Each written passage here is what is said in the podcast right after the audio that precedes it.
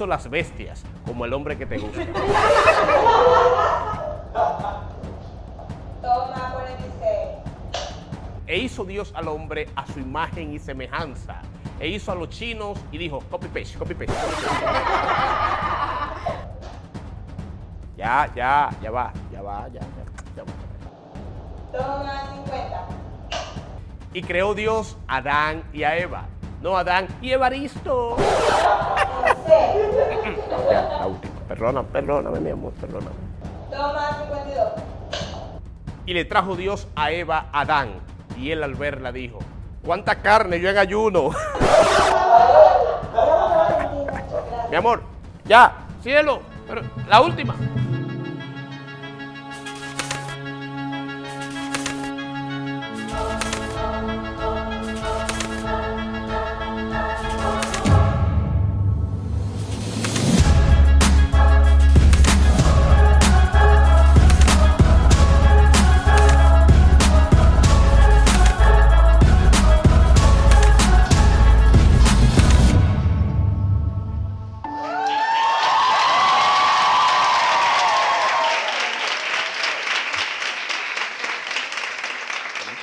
Creo que este será el último evento que yo hago para solteros. Me voy a dedicar a hacer eventos para mujeres de ahora en adelante. Una vez yo hice una conferencia para mujeres y me fue muy bien, pero después dije, no, había un par de varones guapos, pero por tres varones guapos yo no debería arriesgarme, no, está bien. Pero mire, la idea no es necesariamente salir de acá con novio, ni salir de acá con el futuro, aunque sería muy chévere y ha pasado, sino también eh, ser edificados, aprender algunas cosas y no deje de saludar a sus compañeras porque toda mujer tiene un amigo, tiene un hermano, tiene un primo, tiene un papá, uno no sabe, ¿verdad? Hay hombres que empezaron jóvenes, pero hay mujeres acá que pasan de los 40, no voy a mirar nada. El caso es, bueno, en primer lugar, gracias. Gracias por estar aquí, gracias por el apoyo. eh, gracias a, en primer lugar, tengo que agradecer por el libro, porque no puedo olvidar que es un lanzamiento del libro también. Agradecer en primer lugar, obviamente, a mi Señor y Salvador, que me dio la, la sabiduría o la gracia para escribir este nuevo libro, el número 5. Gracias también a mi esposa. Tengo que decir, obviamente, y más en este lugar, que soy casado, rápidamente. Rápido. Lo digo siempre, pero acá no se me puede olvidar. Aquí hay algunas siervas que andan como león rugiente buscando a quien devorar. Y como no es común, evangélicos bonitos también, ¿verdad? Entonces, tengo que aclararlo. Gracias a mi esposa, Ana María Torelli, ustedes verán en el libro que ella sale bastante. Ella también, además de que es diseñadora, trabajó la portada, trabajó la diagramación del libro, pero también trabajó muchas historias que viví para escribir el libro. Gracias, Angeli Gil, no sé si está aquí, Angeli Gil, Angeli Gil, Angeli Gil. Angeli Gil se llama en las redes sociales Edificatura, ¿así es? ¿Edificatura? Muy bien, es dibujante. Los dibujos que ustedes ven en el libro, desde Adán y Eva hasta los gráficos, los dibujó Angelis Hill. Así que yo quiero un aplauso para ella, por favor. Es una excelente dibujante cristiana. eh, y quiero que cuando usted quiera hacer una caricatura suya, ahora está muy de moda, han visto en las redes, ella ha hecho muchísimas, sobre todo a los más famosos, a eso se lo hacen gratis porque gana like, pero usted no. Entonces usted le da una ofrenda de amor, ¿verdad? De amor, dije, no de odio, porque hay iglesias que te dan una ofrenda. Digo, ofrenda de amor y cuando llevo esos 100 pesos será de odio, es ofrenda, pero ven acá. Me odian a esa gente a mí para darme 100 pesos. Entonces no me le dé ofrenda de odio a esa muchacha, me le da una ofrenda de amor. Finalmente, gracias a Annie Carolina, no está aquí, pero ella me corrigió, fue parte de los correctores del, de estilo del libro y a mis amigos de Teatro Roraima que abren las puertas, que mi mamá me dijo, haz dos funciones, mi hijo, yo no me llevo a mi mamá como siempre y miren, que hay, hay gente afuera ahí quejándose, así que la próxima vez hacemos dos. ¿Por qué Génesis? Génesis es el libro de las primeras cosas. La primera pareja en Génesis, el primer pecado está en Génesis, la, el primer hombre, la primera mujer, el primer mandamiento que Dios le da a un ser humano se lo da en Génesis, la primera familia. Génesis es el libro de las primeras cosas, como sería eh, el nombre de mi iglesia, de nuevos comienzos. Y acá eh, ya verán en el libro, eh, cuento la historia de cómo nació el libro, pero hay cuatro parejas que me ayudaron a hablar y enseñar sobre relación, sobre pareja, sobre noviazgo y sobre elección. Y la primera pareja es Adán. Vamos a leer, bueno, ustedes verán en pantalla, exactamente, no tienen que abrir su Biblia. Génesis capítulo 2, verso 15 dice, tomó pues Jehová, Dios al hombre, y lo puso en el huerto del Edén para que lo labrara y lo guardase.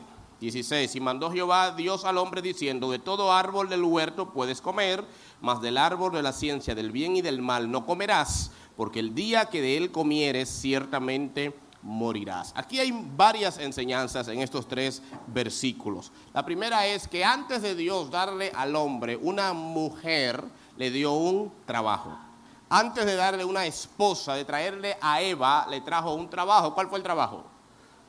labra la tierra y cuídala. Hay gente que dice en las iglesias que el trabajo es una maldición por el pecado. Yo he escuchado eso desde pequeño, una buena justificación para los vagos. Yo no trabajo, hermano, porque es una maldición para el pecado. No, hermano. El trabajo no vino como consecuencia del pecado.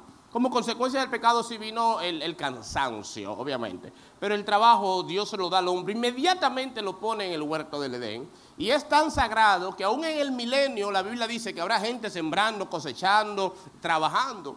Por lo tanto, esto te enseña, nos enseña a nosotros, o mujeres que están aquí, nunca aceptes tener una relación con un hombre que no trabaja. Nunca. Cuando yo publiqué esto en estos días, hubo un tipo que eh, desde una cuenta anónima en Instagram, el siervo de Cristo, irónicamente, irónicamente, ¿verdad? Que me dijo hasta del mal que yo me... Ya yo sé de qué mal que me voy a morir. Yo sé en qué parte de mi cuerpo va a ser esa enfermedad. Porque me lo dijo todo. Pero en serio, yo tengo... Siempre habrá gente que va a discrepar. Pero el tipo me insultó literalmente. Y me, se fue muy a lo personal. Yo dije, este pobrecito seguro tiene 20 años sin trabajar. Y la, nadie le quiere hacer caso. Y le ha dolido esto que, que acabo de decir. Pero es una realidad. Obviamente, eso no significa que usted la primera cosa que va a hacer a saludar a un hombre es decirle cuál cuánto tú ganas, ni no, no, nada de eso. Sino que si no tiene trabajo, por lo menos está buscando. Pero no que tiene 10 años buscándolo, o sea, está buscando ahora y tiene aptitudes o tiene un emprendimiento, pero debe de estar involucrado. ¿Por qué esto? No es nada materialista. Fíjese que no digo un buen trabajo, digo un trabajo. ¿Por qué? Porque cuando una persona trabaja, tú tienes una idea de cómo es su comportamiento. Si llega temprano al trabajo, cómo se comporta con sus compañeras de trabajo, si es jefe, cómo se comporta con los empleados, cómo maneja los recursos de la empresa, si es un ladrón, se roba los lapiceros, se roba los clics, se roba las cosas de fotocopia, va y fotocopia libros de la UAS y después lo vende, los libros míos lo vende. Puede ser, hay gente así, evangélico, que vende li- li- libros míos pirateados. No, no, no ha llegado todavía a ese nivel, pero por eso viene. O si el tipo es un buen empleado, llega temprano, tiene aspiraciones, respeta a sus compañeras, eso te habla mucho a ti de quién será el hombre con el que tú te vas a casar. Pero si tú tienes una persona que no, yo estoy buscando empleo tiene 10 años en eso, o no trabajo, vive por fe, dentro de la iglesia es muy común eso, vivo por fe. ¿Qué es eso, vivir por fe? ¿Por fe o es que se vive? Por, por fe nadie vive. Dice la Biblia, el justo por la fe vivirá. O sea, todos nosotros debemos vivir por fe. Una cosa es vivir por fe y otra cosa es trabajar en la obra del Señor. Entonces hay personas, como es mi caso, uno de mis trabajos es el ministerio. Soy pastor, soy predicador y es- incluso una de mis, de mis mejores ganancias está en el ministerio. Pero eso es un trabajo. Yo no me levanto a las 11 de la mañana y digo, ay, gloria a Dios que estás aquí, Señor. ¿Cuándo tú vas a mandarle el pan nuestro de cada día? Mi esposa me bota de la casa porque hace pan. Debo de esforzarme, aún dentro del ministerio, a trabajar. Entonces, no recibas un hombre, hago énfasis en el hombre, porque generalmente las mujeres si no están trabajando, están estudiando, o aunque una mujer no trabaje, como quiera, vale más la pena tenerla que un hombre. ¿Por qué? Porque al final la mujer siempre termina trabajando en la casa. Trabaje o no trabaje en la calle. Una mujer que trabaja en la calle también trabaja en la casa, ¿sí o no? Lamentablemente, eso es un daño del feminismo que le ha hecho a ustedes. No, las mujeres tienen que empoderarse y trabajar. Uh, se empoderaron y trabajan. Ahora llegan a la casa a las 10 de la noche, se quitan los tacos y tienen que también hacer cosas en la casa. Obligado.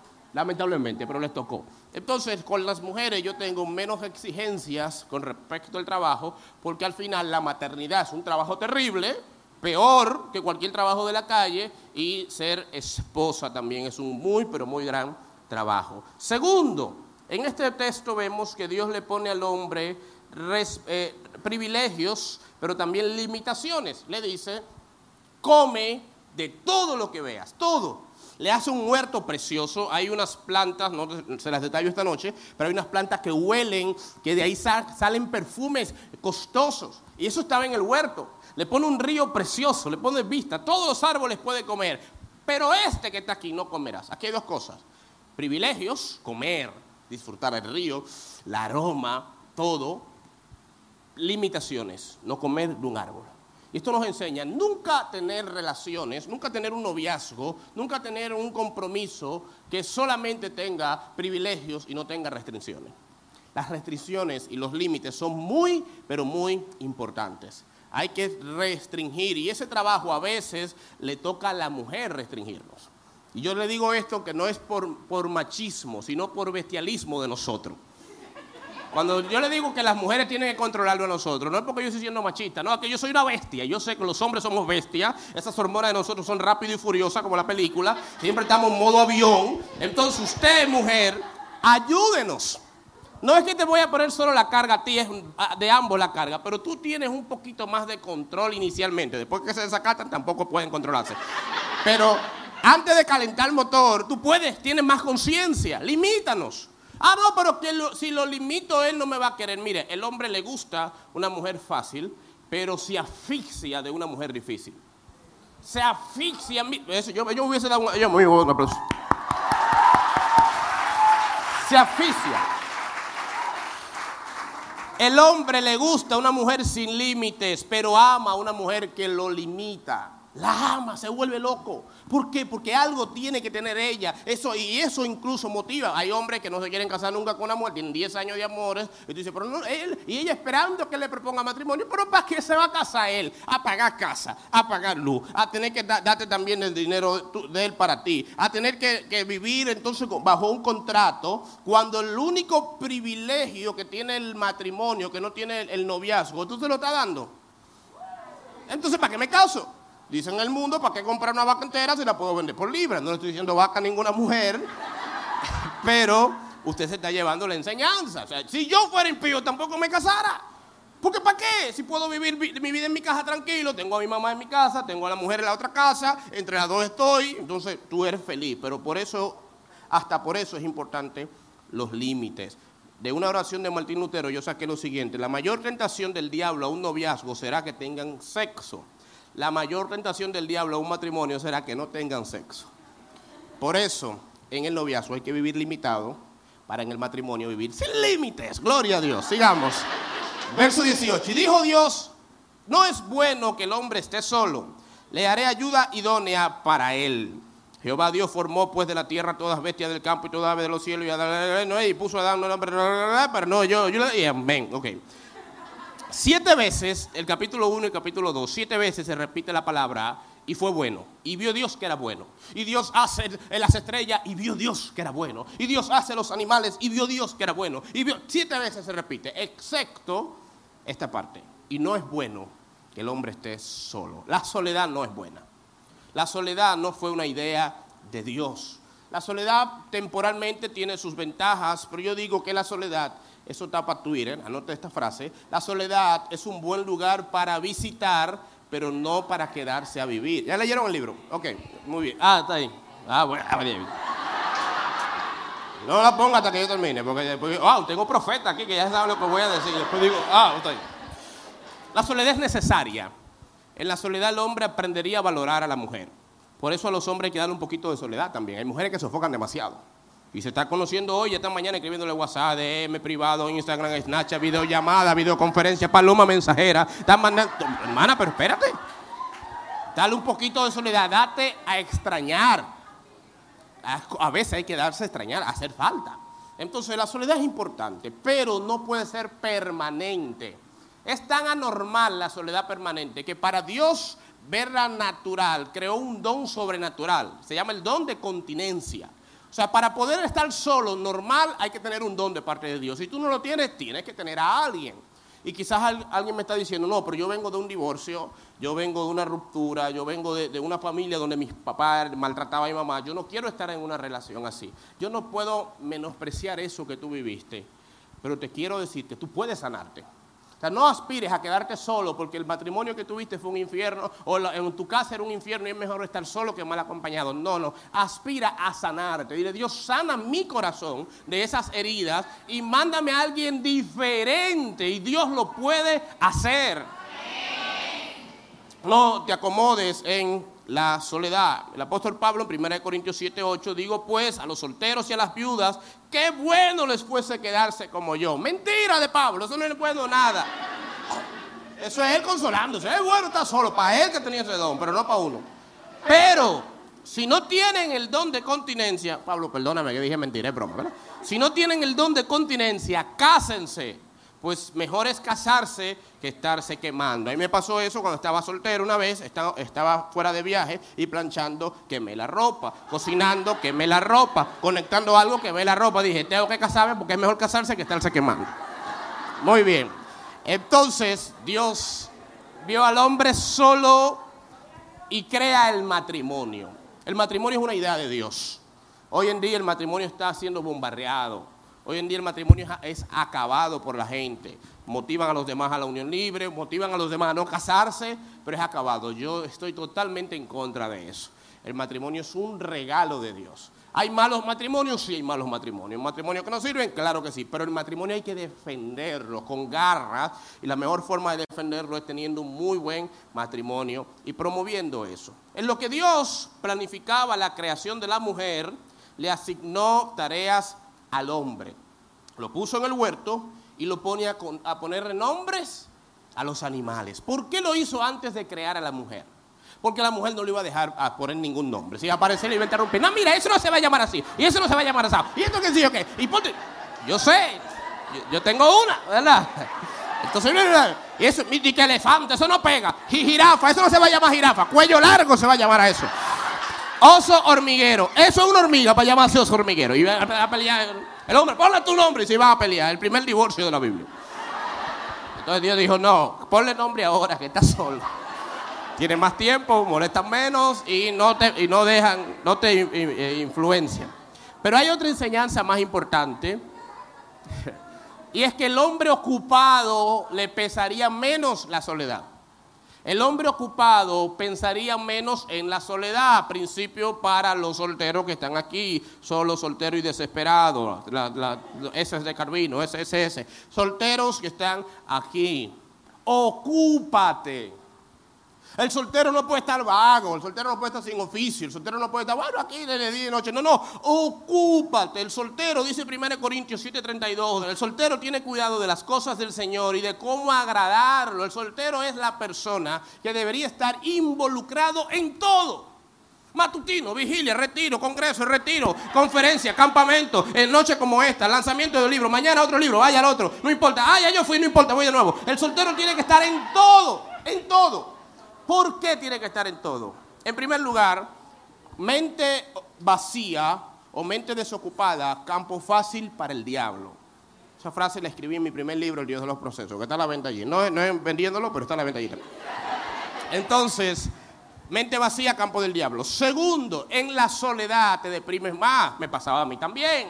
Usted está muy involucrado, muy activo. Cuando llega a su casa, se apagan las luces, de una vez te sientes solo. Pero si estás siempre en movimiento activo, te pesa menos la soledad. Tercero, sirviendo a la obra del Señor, estás haciendo cosas útiles. Cuarto, tendrás tu mente ocupada y no se llenará de ansiedad. Y, quinto, lo más importante, sirviendo podrás conocer otras personas servidoras y cuando dos solteros sirven, algo se sirve entre ellos. Gloria a Dios. Lo más importante, ¿verdad? Ya lo convencí. Entonces, soltero, ponte a servir. Tú tienes que ser el primero que llega a la iglesia, el último que se va. Carga son silla, carga el sonido. ¿Por qué? Porque cuando esa sierva que tú no le gusta te ve cargando la bocina, eh, ella tiene una imagen mental así que dice, wow, en medio de una mudanza, él es capaz de cargar sus cosas. Y no es como esos hombres que no cargan ni una silla en la casa. Él es feo, pero carga silla, carga nevera, carga estufa. Y cuando viene a ver, te casa. Entonces sirve. Varón, pero estoy sirviendo por interés. No importa, Dios no se pone celoso con eso. Dios lo que quiere es que tú sirvas. Entonces sirve. Pablo dice, los casados tienen cuidado de las cosas de su casa. Ahí lo dice la Biblia. Y las iglesias al revés, las iglesias son los casados que están sirviendo en todo y el soltero en su casa viendo Netflix. ¿Cuántos de ustedes han conocido su ayuda idónea en Netflix? Levante la mano. No, no estoy hablando de, de- de ideal, no idónea, la que usted, la novia. ¿Cuán- De los casados, aquí hay, hay como tres casados. ¿Quién que se casó la conoció por Netflix, la novia? Entonces tú no puedes estar todo el día viendo YouTube, viendo Netflix en tu casa, habiendo actividades, habiendo cosas. Y no solamente son actividades de la iglesia, involúcrate también en los estudios. Estudia inglés, estudia francés, estudia lengua, no importa. Yo estudié un año de electrónica. Pregúnteme qué yo sé de electrónica, pregúnteme hermana. ¡Nada! Pero estudié porque ¿qué yo voy a hacer en mi casa? Estudié electrónica, me fui con mi hermano para allá. Un año entero, diodo, desarmé un televisor, quemé un radio, y yo salí, ni me gradué. Pero yo dije, ¿para qué me voy a graduar? Yo no sé nada de esto. Dos años de inglés en AP, dos años de inglés. Dígame what's your name para que usted vea. Ah, I'm from Dominican Republic. Eso es lo que yo respondo. Yo no sé, nada, nada de inglés, nada. Dos años perdido, pero estaba fuera de mi casa, lo que yo iba a hacer en mi casa. Entonces, cuando usted está soltero, estudie en el seminario, en el instituto bíblico, en los congresos, en la escuela, haga eh, CNAP, en Infoté, de todo. Entonces, se graduó, bache- una maestría, maestría, un doctorado, un doctorado, un PhD, un PhD, un PH4, un PH4, un VHS, no importa, pero ocúpese, ocúpese. Y ahí, mientras más conoces personas, más oportunidades tiene para estar con la persona que Dios tiene para ti. Cinco, el hombre, Dios lo duerme, le saca el costado o la costilla, la Reina Valera dice, y le hace a la mujer. Principio 5, el hombre nunca conocerá bien a una mujer, pues cuando Dios la hizo, él estaba durmiendo. No hay forma. ¿Qué significa esto? Esto significa, hombres que están aquí, si tú esperas conocer a una mujer, para que- eh, entender a una mujer para enamorarte, te vas a guayar. No la vamos a entender, no hay forma. Y una mujer tiene el periodo, dice, no te me pegues. Y cuando te vas, ¿para dónde tú vas? Pero tú, tú me cuando te pegues. No me toques. Ok, abrázame, pero tú me acabas de decir que no me toques. Pero no me abrajes tan duro. Aprovecha la cámara. No hay forma, no se pueden entender. Si tú quieres una mujer que tú la entiendas, no es una mujer. Si tú la entiendes, no es mujer. Y tú sabes ahora que hay muchas formas que parecen mujeres, ¿verdad? Hay formas. Entonces no la vas a entender. Por eso la Biblia no dice, entiéndela, dice, ámala. Y ya, ámala. Tú vas a comer con ella al picapollo. ¿Qué, pica, qué, tú quieres comer hoy? Lo que tú quieras, picapollo. Ay, no, tiene mucha grasa. Bueno, ¿y qué tú quieres? Lo que tú pidas, mi amor, una pizza. Ay, no, que son gordas. ¿Y qué tú quieres? Lo que tú quieres, una hamburguesa. Otra hamburguesa de nuevo. ¿Y qué es lo que tú quieres comer? Lo que tú quieras. No se entiende. Ámala. Y ya. Entonces, si tú no conoces bien a una mujer o no la entiendes bien conociéndola, imagínate una mujer que tú o un hombre que tú lo conoces por internet.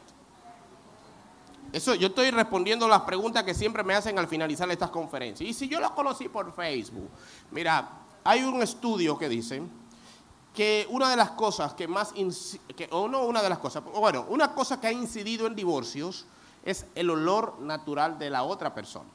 Uno no se da cuenta de eso, pero cada persona tiene un olor natural. Por eso el perfume no es igual para todo el mundo, el desodorante no le aplica a todo el mundo. No deje de usarlo, sigue usándolo. Pero, pero cada perfume tiene como algo diferente en cada piel, ¿verdad que sí? Ok. Ese olor natural puede ayudarte a enamorarte o desenamorarte. Como tú sabes de ese olor natural, cuando se asienta más es cuando pasan más tiempo juntos. ¿Cómo tú sabes el olor natural de una persona que tiene tres años conociéndola por WhatsApp o por Facebook? Entonces las redes no son malas. No digo que si lo conociste por Facebook lo descarte. No, digo que si lo conociste por Facebook tienes que hacer todo el esfuerzo de conocerlo en persona, pero no enamorarte o dar un paso serio, simplemente una relación a distancia, sea cualquiera de las redes sociales. Entonces, si no pudiste pasar un tiempo de calidad en persona, no comprometas tu corazón porque tú no sabes ni siquiera realmente si esa persona es como es y mucho menos si ese, ese olor, como les dije, pudiera desagradarte al final. Uno pasa, yo puedo ponerme un audífono y dejo de escuchar la voz de mi esposa, puedo eh, cerrar los ojos y dejo de verla, pero cuando yo me acuesto con ella, como tengo que olerla obligado, obligado, no hay forma, yo puedo dormir con una cosa aquí, con dos audífonos, pero en la nariz no hay forma de yo tapármela, con, tú y grande que sea, no hay manera. Entonces, el olor tú no lo puedes evitar. Seis, Dios le hace, dice la Biblia, una ayuda idónea, no una demonia, como dijo alguien por ahí. No, una demonia es cuando tú la consigues fuera de la voluntad de Dios. Una ayuda errónea es cuando no es la persona que Dios tiene para ti. Dios le hace una ayuda idónea. Idónea, por ayuda, yo sé que hay mujeres que no les gusta esa palabra, porque para nosotros una ayuda es siempre algo inferior. El ayudante de mecánico, el ayudante de un médico, el ayudante del profesor, la ayuda siempre es inferior. En la Biblia no es así. La palabra ayuda idónea, lo verán en el libro detallado, es una palabra que Dios mismo usa para él. Él dice, yo soy tu ayuda, le dice a. La ayuda idónea, la palabra en hebreo eh, tiene que ver con un complemento, con alguien que tú ibas a necesitar en la vida, no alguien inferior, sino alguien ideal para ti. Eso es lo que significa. Y esto nos habla de que usted no puede buscarse una persona que sea igualita a usted. Hay gente que dice, no, no, es que él no piensa como yo en nada, los gustos de él son diferentes, él le gusta las películas de acción, a mí los románticos, él le gusta... Eh, ¿Usted cree que las diferencias son un problema? No, no, las diferencias eh, no obviamente tan profundas, sino las diferencias básicas, son complementarias. Si tú quieres a alguien que piense como tú, que hable como tú, que vaya donde tú vas, no te busques una persona, porque tu sombra lo hace muy bien. Pero una persona siempre será diferente y en las diferencias nos complementamos. Yo no compito con mi esposa, yo comparto con ella. Sus dones me complementan, los míos la complementan y entre los dos hacemos una ayuda idónea. Entonces siempre serán diferentes en muchas cosas, aunque hay cosas que no se pueden negociar, hay diferencias que no se pueden negociar. Y eso está en detalles en el libro. Dejar al hombre a su padre y a su madre y se unirá a su mujer y serán una sola carne. ¿Por qué dice dejar a su padre y a su madre y no dice dejar a su compadre, a su primo, a su amigo, a su hermano? Ok, ¿por qué dice padre y madre y no habla de amigos, hermanos, compadres? Porque, en primer lugar, no tenía amigos, hermanos y compadres, obviamente, pero también porque el estándar más alto para un ser humano son sus padres y su madre. Entonces, si tú eres capaz de dejar a tu padre y a tu madre por tu mujer, serás capaz de dejar todo el mundo por tu mujer. Dejar no es abandonar a tu padre, ni a tu madre, ni a tu mujer, ni a, tus amigos. La Biblia nos habla de honrar a los padres y a la madre y dice la importancia de tener amigos. Dejar es eh, equilibrar o redireccionar tus relaciones con papá y con mamá a partir de tu nueva pareja. Ya mi prioridad no es papi ni mami. Los amo, los quiero un montón, los veo, los visito, hablamos, pero mi prioridad es mi mujer. Entonces, si tú no ves eso en una relación, estás con ese hombre, pero tiene mamitis aguda, y siempre, no, que mamá cocina mejor que yo, ¿por qué le cocina la mamá? No tiene que cocinar tú. No, en mi casa, mi papá me, cargaba y me llevaba cargado a la cama. Pues tú lo llamas, vamos a llamar, no, usted puede cargar a esta muchacha, porque yo no voy a cargar a esta muchacha, me voy a pesar mucho, me sale una hernia. Entonces, si usted tiene una relación y esa persona es dependiente de papá y mamá. Tengo una novia, pero para todo necesita papá y mamá. Quiere decir que ella no ha crecido lo suficiente. No es malo, no es culpa de ella, es que todavía no tiene edad para una relación seria. Si es dependiente de todo de papá y mamá. Entonces hay una edad que usted tiene que saber que con esa persona cuando se casa hay que romper, no romper, pero redefinir sus relaciones con los amigos, con papá, con mamá, etcétera. Y si esa persona no tiene la capacidad de hacer eso, déjalo tranquilo en su casa madurando y échale abono, échale maíz, ¿qué, le echan? Eh, la cosa para que, para que crezca, ¿qué es lo que le echan ahí?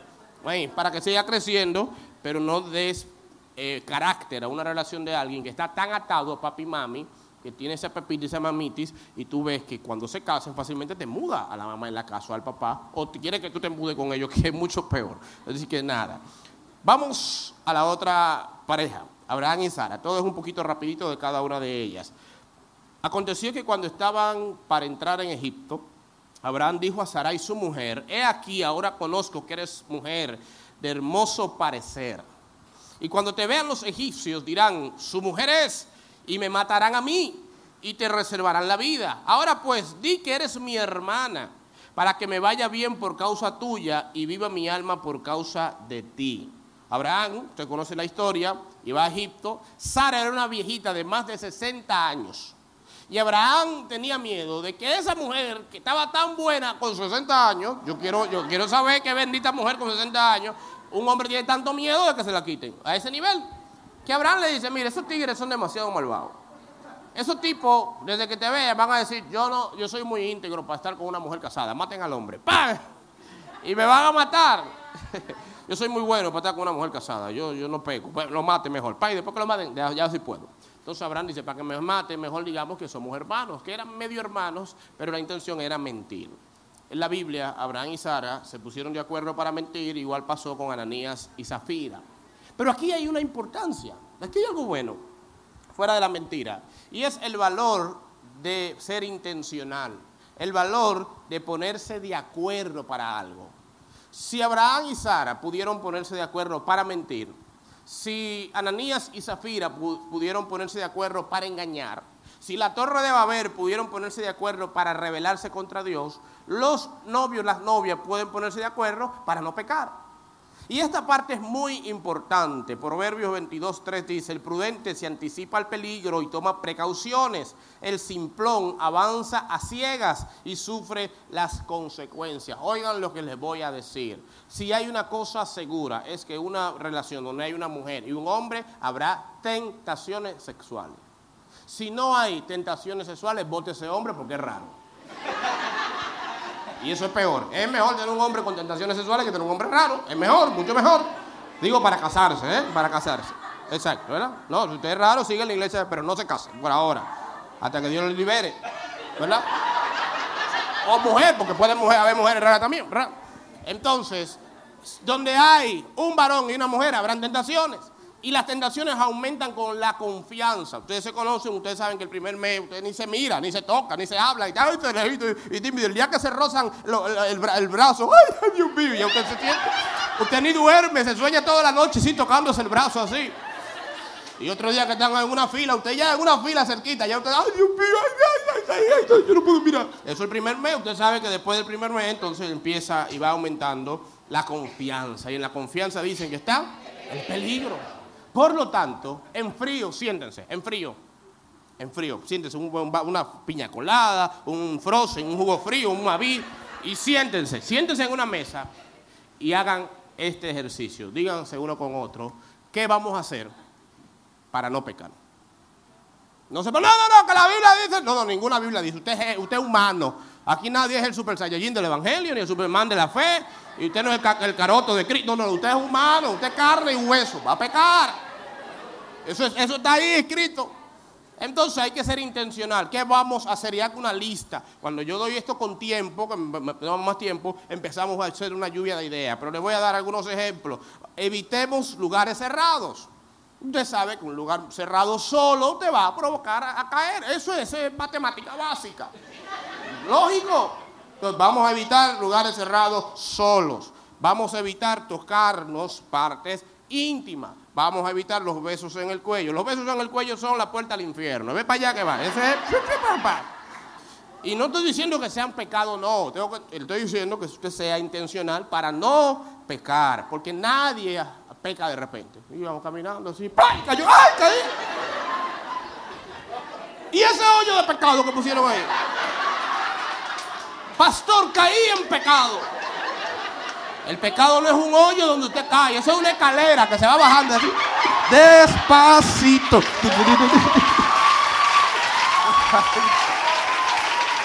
escalera.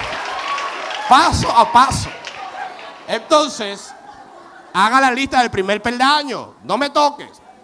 En frío. Si usted le dice eso a ese hombre caliente, mire, después que ese hombre empezó, déjelo que peque, mejor, mira, porque lo va a matar. Es mejor pecar y está vivo que, que vaya a matarlo. No, en frío, en frío. Anticípeselo, siéntese con él, mi amor. Yo quiero agradar a Dios. Tú sabes, sí, es verdad, yo también. Pues mira, evitemos ir a un río solo, espacio cerrado. No vengas a mi casa si estoy sola, la casa, la oficina, el trabajo, todo lo que sea cerrado. Un carro bajo la lluvia, sálgase de la lluvia y mójese. no se quede ahí. Cuando mi esposa y yo nos casamos, nos faltaban días ya para casarnos por el civil, alquilé el apartamento y yo le dije a ella, no podemos venir solo al apartamento. A verlo, es nuestro, traer el mueble, pero no podemos venir solo faltando semanas para casarse, ya tenemos nuestro propio apartamento, ya estamos solos. Y por más maduro que pastores, que predicadores, no hay nadie inmune al pecado. Yo creo y predico con mucha frecuencia, creo en la gracia de Dios, creo en la restauración y creo en el perdón. Esto no estoy diciendo tampoco para que usted se sienta acusado. si usted falla, si usted peca, la Biblia dice, abogado tiene, que es Cristo y lo perdona. Pero eso no nos hace ignorar que el pecado trae consecuencias. Y son peores cuando es con premeditación. Entonces lo mejor es evitarla. Si pecaste, no te, no te me aflijas, no te me, no me vayas tampoco a, a salir del cuerpo de Cristo. No, vuelve y levántate y vuelve e inténtalo. Esto es un día a día. Y hay que intentarlo mientras estamos vivos. Pero está de tu parte también prever y decir, no vamos a fallar. Abraham y Sara se pusieron de acuerdo, pero para fallar. Y fallaron, y dice la Biblia que les trajo, consecuencias, casi muere. Abraham y Sara casi se la viola el faraón, porque se la llevó para su harén, la puso en una lista de espera ahí en el grupo de WhatsApp. Añade, pónmela ahí, que te toca en cualquier momento. Y gracias a Dios, Dios defendió a esa pobre mujer, porque si no, ya usted sabe lo que hubiese pasado. Finalmente con Abraham, dice la Biblia, que, bueno, vemos que él no pudo defender a Sara, se la lleva a Faraón, digo, era Faraón, se la lleva a Faraón y él no la defendió. Sin embargo, cuando a Lot, su sobrino, lo arrestaron, Abraham armó un ejército en su casa y se enfrentó como con cinco reyes, él con un grupito de viejos, con cinco reyes. Abraham fue valiente para pelear guerras donde defendió a su sobrino, pero cobarde para defender a su esposa. Si hay algo que una mujer odia, es un hombre que es capaz de resolverle a todo el mundo menos a ella.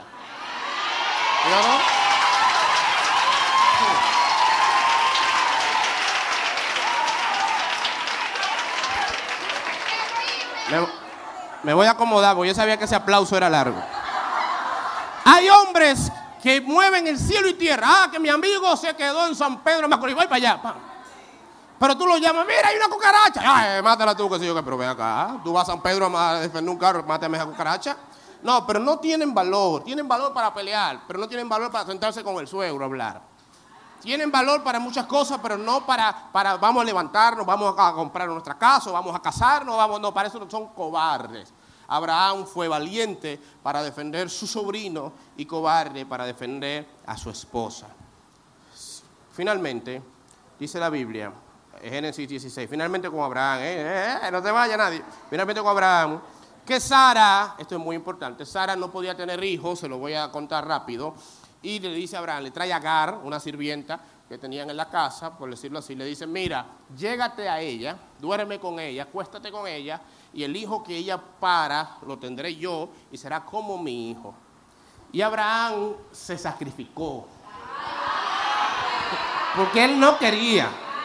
O sea, yo como hombre le puedo decir que eso fue duro para él. Él ni disfrutó eso. En su mente no estaba ahí. Él pensó en Sara y pudo inspirarse porque él no quiso, se sacrificó. Aquí vemos dos cosas. En primer lugar, se desesperaron. Dicen por ahí, la desesperación es parte del fracaso. Se desesperaron. La desesperación llevó a Abraham a acostarse con la sirvienta y creó un conflicto que todavía hoy, más de cinco mil años después, está trayendo consecuencias. Dos pueblos enemigos se están matando hoy todavía, cinco mil años después de eso. La desesperación siempre nos trae consecuencias. Entonces es mejor, en este caso, aplica, es mejor estar solo que desesperarse, agarrarlo primero cuando ve. Ah, que estoy cansado de estar solo. Van y vengo, lo primero que yo vea, le evento y me salude. Y ese va a ser. No, cuida esa desesperación porque puede traerte consecuencias. Lo segundo, Dios le había dicho a Sara y a Abraham que iban a tener un hijo. Eso era una promesa, una promesa espiritual que ellos buscaron cumplir con un método carnal. Hay personas que buscan cumplir promesas espirituales con métodos carnales. Dios me dijo que ese es mi hombre, eso es espiritual. No tiene para casarse, nos mudamos, vivimos juntos y después resolvemos, eso es carnal. Cumple una promesa espiritual con un método carnal. Estoy enamorado de una persona, eso es espiritual, el amor es espiritual. Esa persona es casada, eso es carnal. No, pero yo estoy orando para que Dios se lleve a esa mujer o ese hombre. Eso es más carnal, eso es criminal. Eso es peor. Entonces, me gusta a alguien, bueno, está soltero, eso es espiritual, pero eh, para casarnos tenemos que falsificar unos papeles porque no tiene esto, eso es carnal. Hay cosas espirituales que se hacen con métodos carnales. Me gusta esa muchacha, sí, pero es menor de edad. Eso es carnal. ¿Por qué? Porque es una niña. Y si, si nada te convence, te voy a decir una sola cosa que te puede convencer. Y lo digo por experiencia. El problema de las jovencitas muy menores es que generalmente se enamoran de un ideal, pero eso como cambia el cuerpo, como cambia todo con los años, cuando tienen mayoría de edad también le cambia el gusto. Y se da cuenta que ese hombre del que estuvo enamorada no es el hombre que le gusta.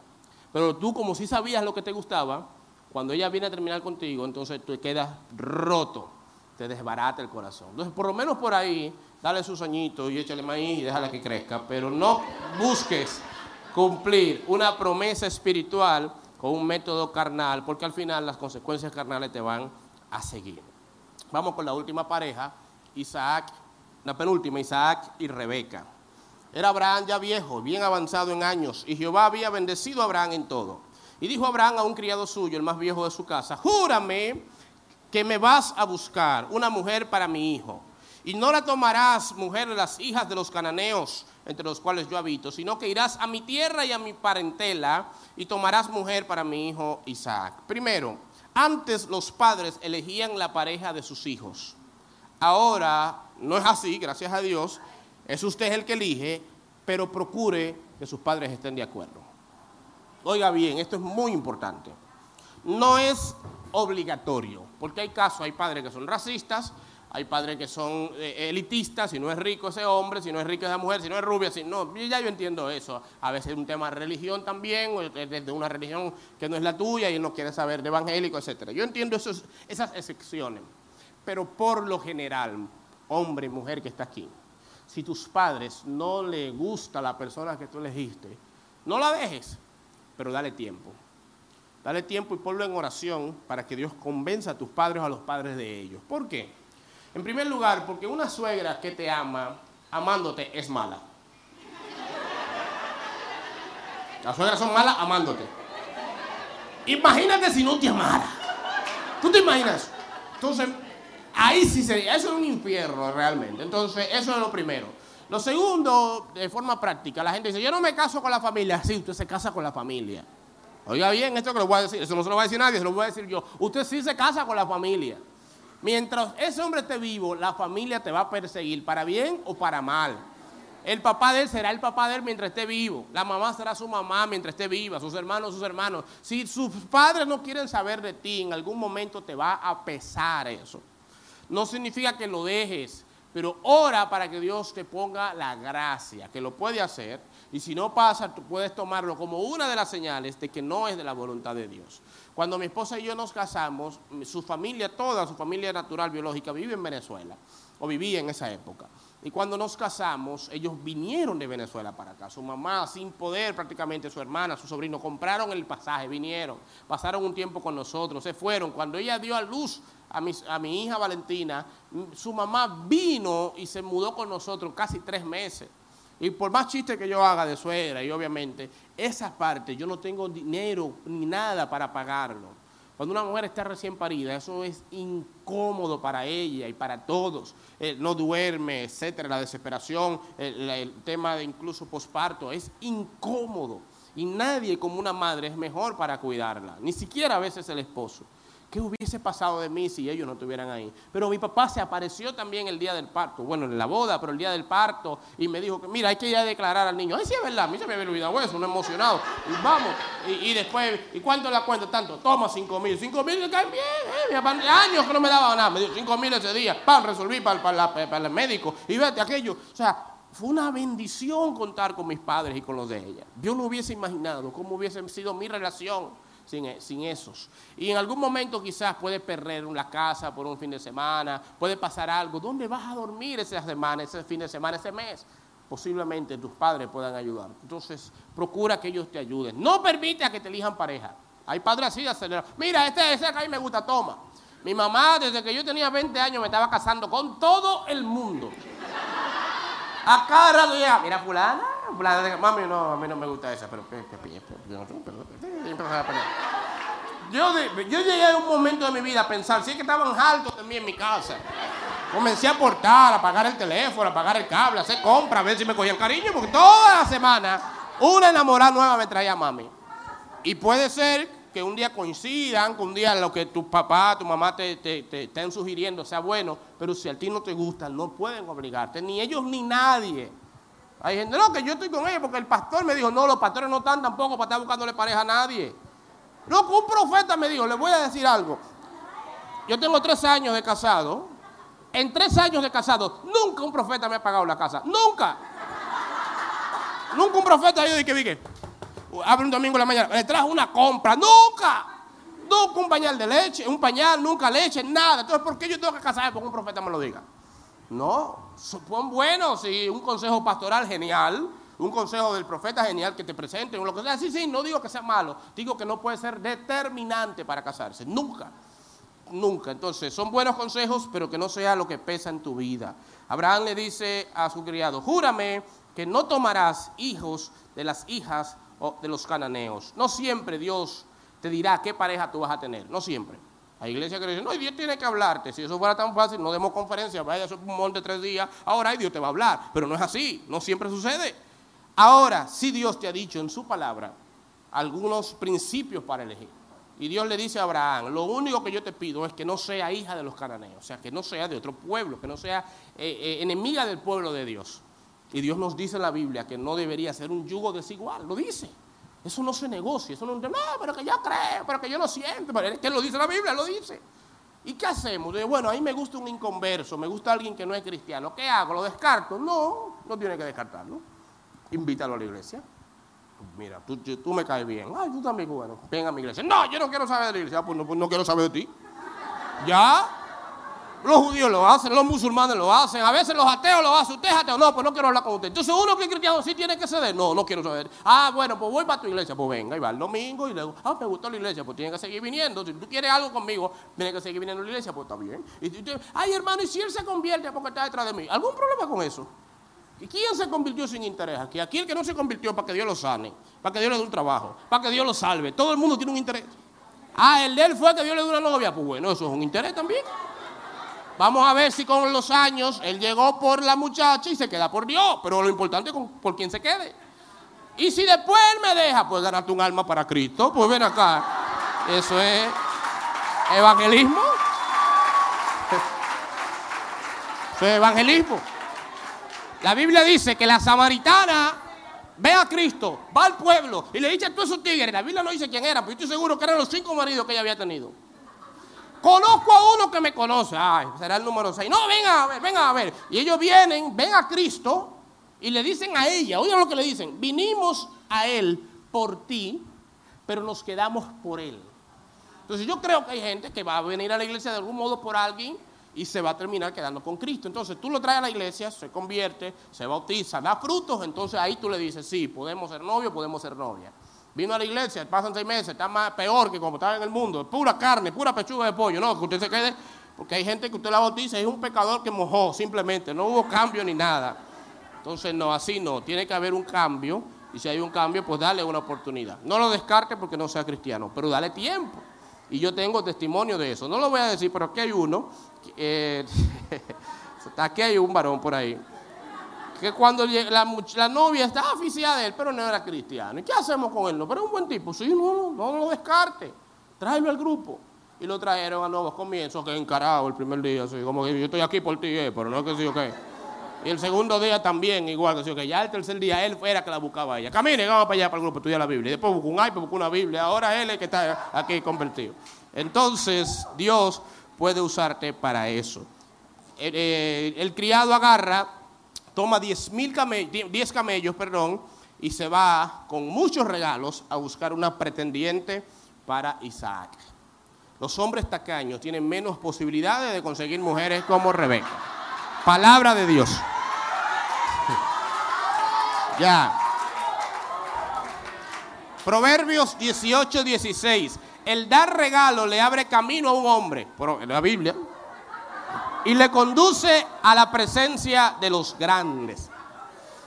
Está conociendo un hombre. En la primera cita dice que mitad y mitad pagamos. Deje ese hombre, pero ven acá. ¿Cómo que en la primera cita sale con eso? Porque ¿Para dónde vamos? Vamos para Picapollo chino. ¿Pero por qué pica pollo chino, por Dios? Nunca chino.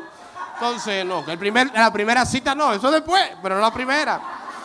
Entonces, no, la tacañería eso es un peso del diablo. Yo no quiero, hombre tacaño ni su mamá lo quiere, ni la mamá lo quiere en su casa. Él fue lleno de camellos, va, encuentra a Rebeca Oye, oigan esto, ahora le voy a dar a las mujeres. Yo sé que son pocos los hombres, pero necesito que me apoyen aquí, los hombres. Los hombres, van a decir, ¡uh! Los hombres. Dice la Biblia que el criado va y ve a una... No, yo soy capaz de leerlo, ustedes van a pensar que esto no es verdad. Dice la Biblia que cuando encuentra a Rebeca, obviamente unas características, un, mujerón, porque por lo que yo voy a decir cualquiera va a creer que era fea, pero no, no, dice la Biblia, que era de aspecto muy hermoso, muy, no de hermoso, muy hermoso, virgen, a la que varón no había conocido y, trabajaba, era pastora. Dice que esta mujer, cuando lo vio, le brindó agua para él. Y él le dice, amén, dijo por ahí. Y ella respondió, bebe, Señor mío. Y se dio prisa a bajar su cántaro sobre su mano y le dio a beber. Y cuando se acabó de darle a beber, dijo, también para tus camellos sacaré agua, hasta que acaben de beber. Y se dio prisa y vació su cántaro en la pila y corrió otra vez al pozo para sacar agua. Y sacó agua para todos sus camellos. Eran 10 camellos. Un camello puede beber hasta 25 galones de agua. 25 por 10. ¿Cuántos son?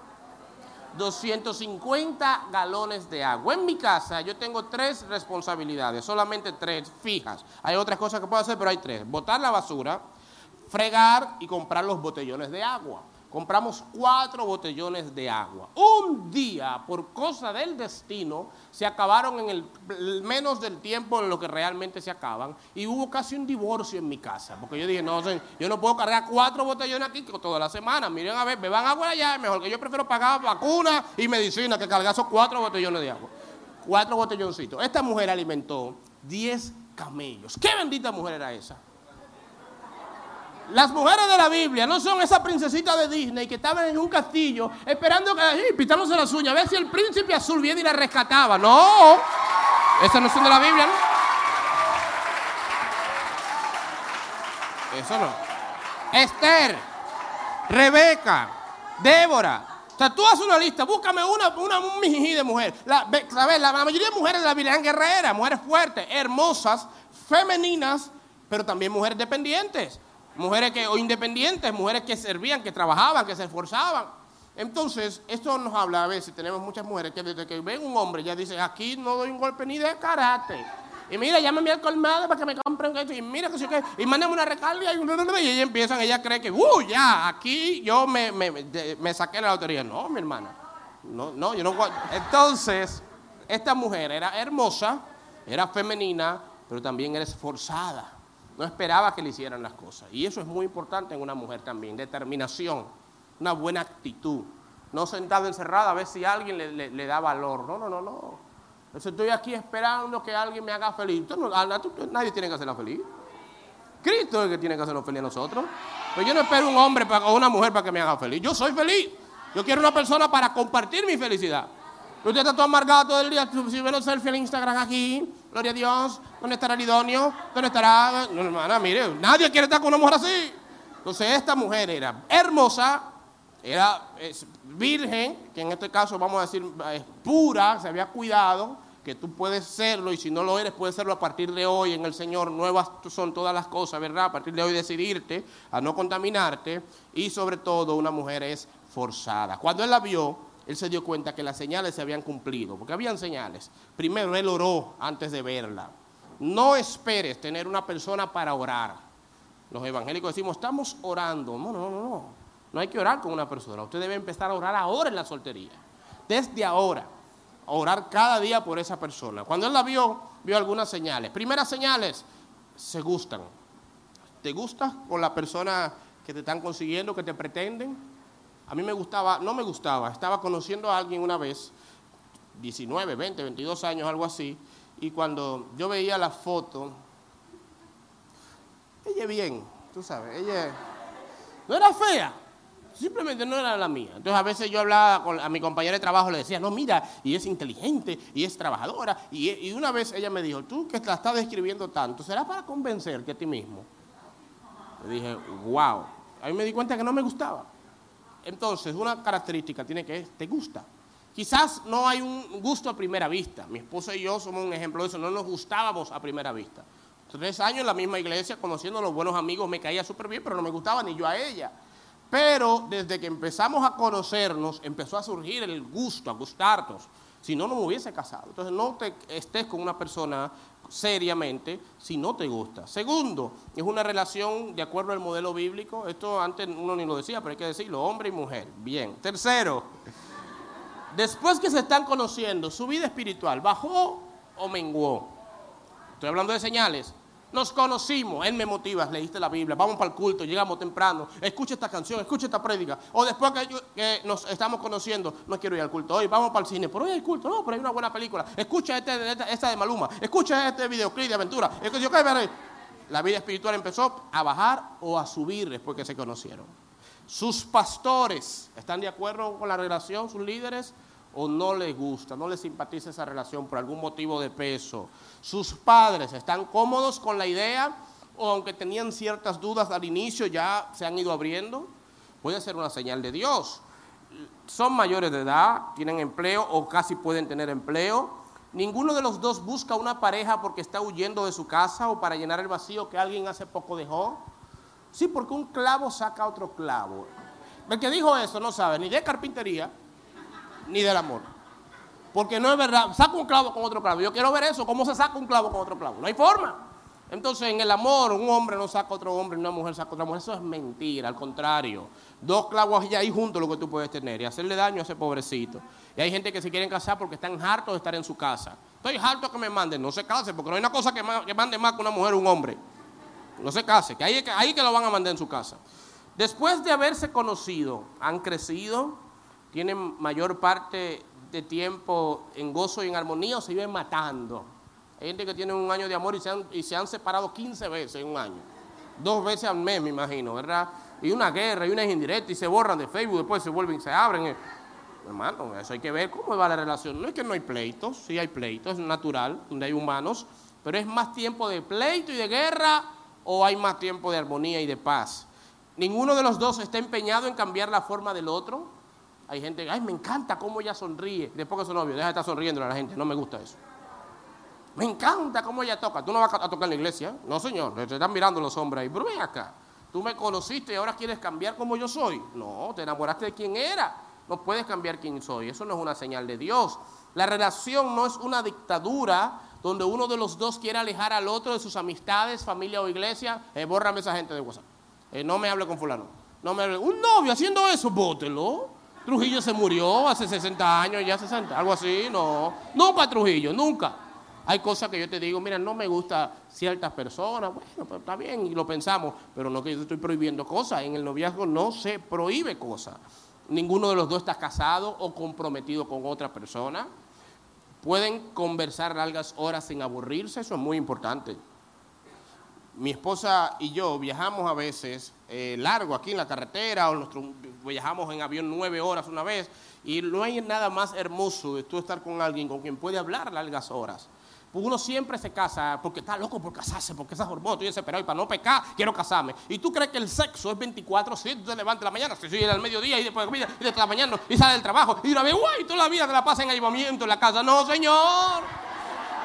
No, señor. Como el mejor de los tiempos, vamos a decir, para ayudarte, para que nadie se desilusione, una vez al día. Vamos a decirlo. Sí, sí, está bien. El mejor de los tiempos, un superhombre como yo, una vez al día. Por fe, me estoy declarando. Ahora, son más las cosas en común que tienen que las cosas distintas. No tienen problemas en que sus pastores, líderes o padres sepan de la relación. Esas son señales que hay que considerar. No le he hablado de ningún sueño. Y si Dios me habla en sueño, no hay una cosa que se sueñe más con un enamorado. Así que para mí eso me da trepito. No le hablo de que, ah, que si yo me puse uno combre y ella vino con combre, eso es de Dios. No le hablado de nada de eso. Hablé de las señales naturales, que son más fáciles y a veces hasta más importantes que las sobrenaturales, porque muchas veces las sobrenaturales son consecuencia de emociones de personas que te quieren tanto que te profetizan cosas. Esas señales deberías considerarlas. Vamos a la última pareja. Jacob, Raquel y Lea. El único trío en la Biblia aprobado. No, no era aprobado, ¿verdad? Bien. Mientras Jacob aún hablaba con ellos, Raquel vino con el rebaño de su padre, porque ella era la pastora. Y sucedió que cuando Jacob vio a Raquel, hija de Labán, hermano de su madre, y las ovejas de Labán, el hermano de su madre, se acercó Jacob y removió la piedra de la boca del pozo y abrevó el rebaño de Labán, hermano de su madre. Jacob estaba ahí, aparece esta mujer hermosa. Jacob la ve, estaba sentado, todos los pastores, bueno, mira, no pueden beber agua porque hay una piedra bien grande en el pozo. Jacob dijo, no hay problema. Y levantó la piedra él. Y esto tiene una buena enseñanza. El amor y el servicio siempre van de la mano. Dime en qué estás dispuesto a trabajar y yo te diré qué tanto amas. Hay personas que tú las conoces, pero tienen cosas que deben de trabajar en su conducta, en ciertas cosas, y tú le dices, no, mira, pero no me gusta que tú haces tal cosa y eso es peligroso. no, no, no, si tú no me quieres así, y ellos no están dispuestos a trabajar nada en ellos, en su ambiente. Por eso le dije al inicio, no quiere ir a la iglesia, no lo consideres. Porque si en el amor no está dispuesto a trabajar eso, ¿qué otras cosas no va a querer trabajar? Jacob estuvo dispuesto a trabajar por ella. Vivimos en un tiempo donde la gente quiere lo mejor al más mínimo esfuerzo. Todo se anhela rápido, sin sacrificio. Dime en qué estás dispuesto a trabajar y yo te diré que tanto amas eso. Si la persona que te pretende tiene serios problemas de conducta que les afectan y no está dispuesto a trabajarla, no te ama realmente ah, tiene problema con esto, vamos a un terapeuta, vamos a consejería. No, yo no voy para allá, que sé yo qué. Hay problema. Porque en el amor siempre uno está dispuesto a ceder. El amor no es un tema de teorías, es demostración el amor bíblico, más Dios muestra su amor para con nosotros, muestra de tal manera amó Dios que el mundo, que dio a su Hijo. El amor verdadero es demostración, no consiste en la cantidad de veces que digas te amo, sino en la cantidad de veces que logres demostrarlo. El te quiero más lindo es aquel que viene acompañado de hechos. Si quien te pretende te quiere, te llamará. Si te ama, te lo dirá. Si le importas, lo demostrará. Puede que se pueda amar en silencio, pero nunca sin acciones. El amor se demuestra cuando tienes a la persona a tu lado, no cuando la perdiste y la quieres recuperar. Ricky Coelho, ¿verdad que sí? ¿Verdad? Algo así, algo así.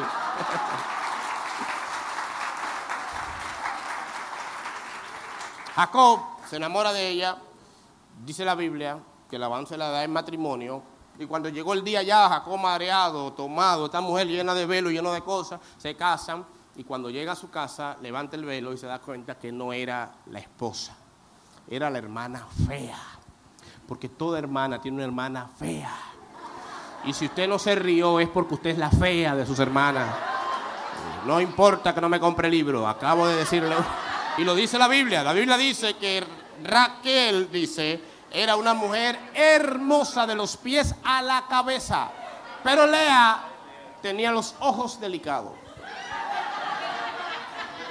Fulana era hermosa de los pies a la cabeza. Y la hermana tenía los ojos bonitos. Está raro, ¿verdad? Le dan a la fea, Jacob va a quejarse con Labán. Labán lo engañó, le dice, no, aquí hay una ley que se da primero la más vieja y después la menor. Y dice la Biblia que Jacob trabajó siete años por de nuevo por la mujer que amaba. El amor, dice Corintios, es paciente. La espera que no desespera. Por eso yo digo, y esta es la parte más importante esta noche, la parte más importante conociendo a una persona es la, parte de amistad. Oiga bien lo que yo le voy a decir, grábese eso y en el libro repítalo mucho hasta que se interioriza en tu vida. Nosotros no conocemos a alguien en el noviazgo. El noviazgo está diseñado por naturaleza para mentir y para engañar. Por naturaleza, el noviazgo es puro disimulo. Puro, puro. Y eso, mira, no lo dice casi nadie, se lo voy a decir, porque todos mentimos en el noviazgo. Hombres que están aquí, ¿alguna vez tuviste una novia que te dio permiso, licencia, autoridad para que tú vayas a su casa un domingo en la mañana a cualquier hora sin decirle nada? No. ¿Por qué? Ah, porque esa mujer tenía que estar producida para recibirte. Muchos perfumes, mucha crema, brasiles levanta muerto. Y esa mujer cocinando ahí cebolla y ajo. Y no olía cebolla y ajo. Tú dices, wow, cocinó bacalao y no huele a bacalao. ¿Cómo es posible? Y tú te casas creyendo que esa mujer es así, siempre enterita, siempre estericadita, siempre bonita. Te casas con ella y en la madrugada, en la luna de miel, abre los ojos y ve esa cosa ahí en la cama. Esa momia sin crema, sin brasiles, sin faja. Del diablo que el Señor le reprenda. ¿Qué es esto? Sentirás lo que sintió Jacob. Me engañaron. Después que esos brasiles se bajan, que lo que estaba arriba se abraza del ombligo así. Y sigue esa faja y esos pantalones etericados, todo así, gomas Michelin. Eso no estaba en el contrato. Te engañó. ¿Y los hombres engañan? Esos son los mejores. Antes de llegar a tu casa se va a hacer perfume. Tú dices, ay, él siempre huele rico. Mentira. Después que te cases va a oler a Viva, Viva Porú. Va a cambiar el desodorante por un rolón ahí de Avon. Esos pies, cuando se quitan esos zapatos, hay quien mejor quema los zapatos. Llama a la NASA para que... el hombre engaña por naturaleza. Porque el noviazgo, yo decía una frase por ahí, en, ah, no, creo que enamoramiento, enamoramiento. En el noviazgo estamos en campaña, en el matrimonio ya hemos elegido. En el noviazgo es una vacante, en el matrimonio ya te dieron el empleo. En el noviazgo disimulamos, no a propósito necesariamente. Aún los padres colaboran porque quieren salir de esa mujer. Entonces tú vas a su casa y fulana, ah, ella está, está haciendo un oficio. Mentira, está en el baño desde la mañana entera, sufre de estreñimiento, nadie te lo dice. Nadie. Está ahí, ella va ahora, está leyendo, ella ahora. A esta hora está orando, gloria a Dios. Mentira. El papá no te lo va a decir porque quiere salir de ella. Entonces, usted me dirá, ¿y qué hago? Si casarme con un novio, casarme con un desconocido, ¿cómo lo conozco? Respetar las etapas. Cinco etapas. Primera etapa, la etapa de conocidos. Estás aquí, Teatro Roraima, saliste del evento, al final pudiste conocer a alguien. Los conocidos se besan, se besan los conocidos. No, no, se agarran por ahí, eh, no, nada. Ok, se están conociendo y de repente, ¡pam!, conseguiste el WhatsApp. Usted agarra en el evento y se engancha fotógrafo y empieza a tirar fotos, pa, pa, pa, pa, pa, pa, pa, pa, pa. Y después le dice, sierva, mire, le tiré una foto mientras doraba. ¿Dónde se le envió, eh? ¿A dónde? Si no le dice algo más ungido, ¿verdad? He leído el libro de números, pero aún no consigo el tuyo. Eso es más, bíblico. Anoten, hombre, anoten. Se conocen. Primera etapa, conocidos. Después de conocidos pasan a otra etapa, amigos. En la amistad los padres son más sinceros y fulano, no está en el baño porque sufre de esto y te lo dice con detalle, no importa, eres un amigo. En la amistad los padres te confían más, no están asustados. ¿Quién es ese? No, es un amigo, ah, no hay problema, venga, entre, compadre. En la amistad tú eres amigo de sus amigos. En la amistad no hay tanto impresión porque simplemente hay amistad, no, todavía no estamos enamorados. Esa etapa hay que frizarla y no pasar a la otra. Ahí hay que pararla. Por lo menos, por lo menos un año. ¿Qué? ¿Es tanto tiempo? Sí. Le voy a decir por qué. Y si usted se lleva esto para su casa y fue lo único que se llevó, esto valió el precio de esta conferencia. Usted necesita por lo menos un año para conocer cómo es esa persona realmente. ¿Cómo usted la conoce? Para ver cómo se comporta esa persona ante una crisis. ¿Ustedes no conocen gente que en una crisis se desacatan? Se deprimen, empiezan a vender droga, a saltar, eh, eh, se trancan en su casa. No, está depresivo porque no tiene dinero. ¿Cuál es el mes de más crisis que hay en el año? Enero. Entonces tiene que darle un enero para ver cómo se comporta. O si en enero el tipo es un emprendedor y además del trabajo, pa, está vendiendo esquivalito y está eh, un SAN y el tipo de repente en medio de la crisis está buscando, bajó el presupuesto y ella, no, no, este mes no vamos al cine, vamos a ver película en casa. ¡Wow! Gloria a Dios, me caso con ella ese día, porque ella está bajando el presupuesto en medio de las crisis. Las crisis son importantes. Dale un 14 de febrero a ver cómo se comporta. ¿Está caño o tiene detalles? No tiene que ser rico, pero un Mickey Way, una carta al menos, ¿verdad? Un poema, una canción, una visita. Se desaparece, peligro, peligro, peligro, peligro, peligro, danger. Luego le das un marzo-abril, Semana Santa. ¿Qué ¿Cuáles son sus prioridades en Semana Santa? Janguear para la playa, beber, romo, mujeres. Y tú en la iglesia en un retiro ahí adorando al Señor. Mm, no. Pues ¿cómo se comporta en esa Semana Santa, esos dos meses? Mayo, ¿qué se celebra en mayo? ¿Cómo es ese hombre con su mamá? La manera como un hombre trata a su mamá, así mismo tratará a su esposa. Él no te va a tratar a ti como te trata ahora de novia, no señor. Te va a tratar a ti como trata a su mamá. Es un perro, le habla mal a su mamá, vino del campo y la dejó allá abandonada, tiene el último iPhone y la pobre doña no, ha comido en la mañana y le faltan tres dientes. Y él no le paga aunque sea eso, este tratamiento de canar en el dentista. ¿eh? No se rían, esto es muy serio, yo no me estoy riendo.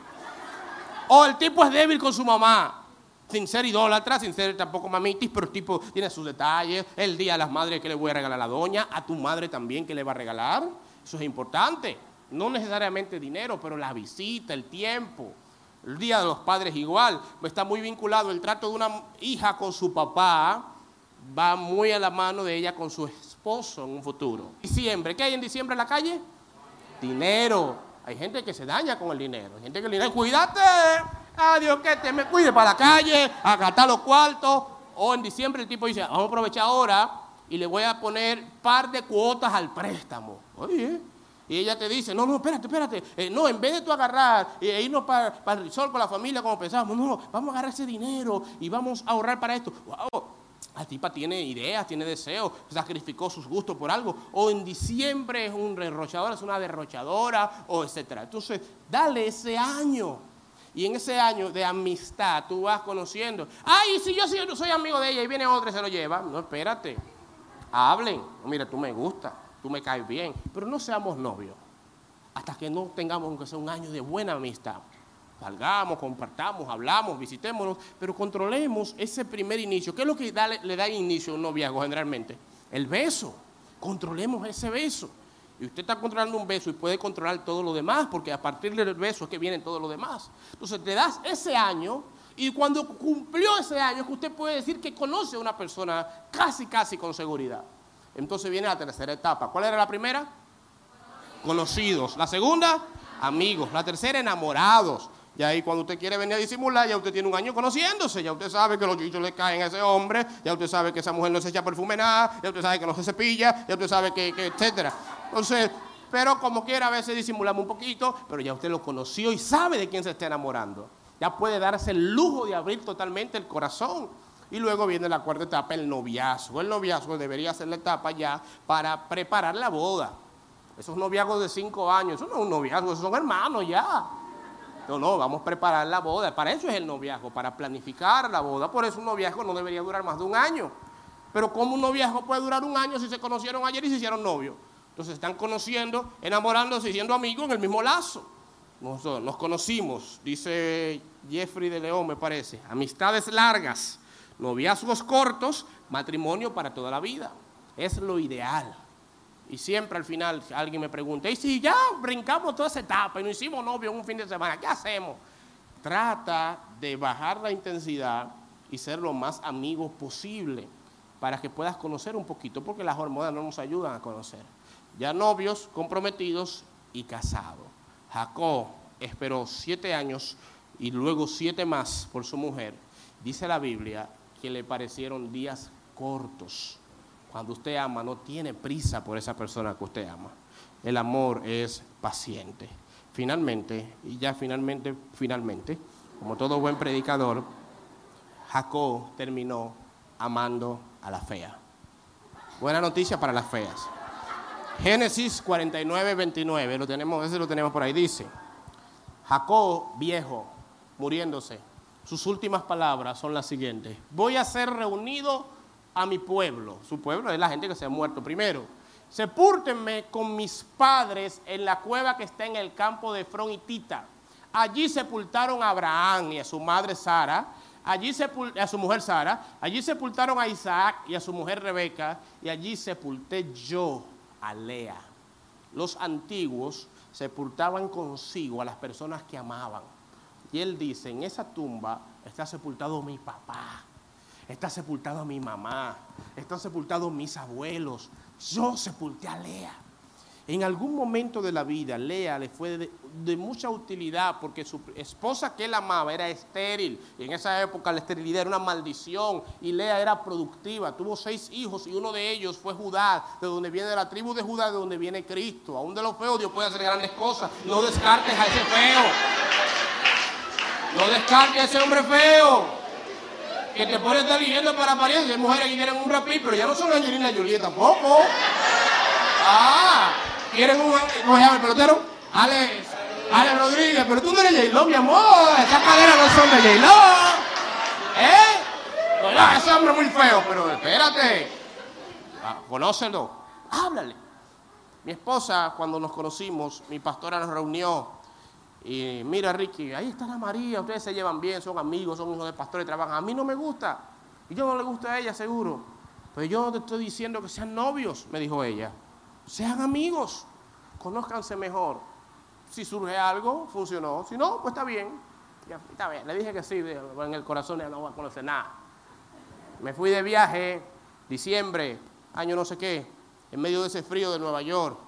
Alguien le dijo, la pastora le dice a mi esposa, escríbele a Ricky Hell para preguntarle cómo le está yendo de parte de la iglesia. Nunca me había escrito nadie de parte de la iglesia y después de eso tampoco. Pero viene un WhatsApp de Ana María. Y usted bendiga, ¿cómo está? wow, qué bien, bien. Ah, queremos saber cómo está yendo por allá.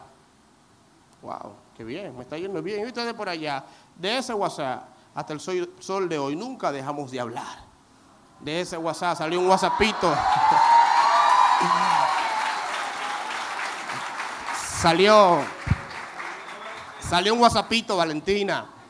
De ese WhatsApp, aunque al inicio no me gustaba ni yo a ella, me asfixié como un perro. Y yo le dije a ella hace poco, si tú te vas con otro hombre, yo me voy con ustedes. Pero no, me, no te dejo. Entonces, quizás esa mujer no te gusta físicamente, quizás ese hombre no te gusta, conócelo, trátalo. Si no surgió, no te estoy que suba un, selfie a Facebook. Aquí conocían a fulano. Hay gente que al, al otro día se cambia el estatus. Es complicado. ¡No! Controla esas redes, controla su loca.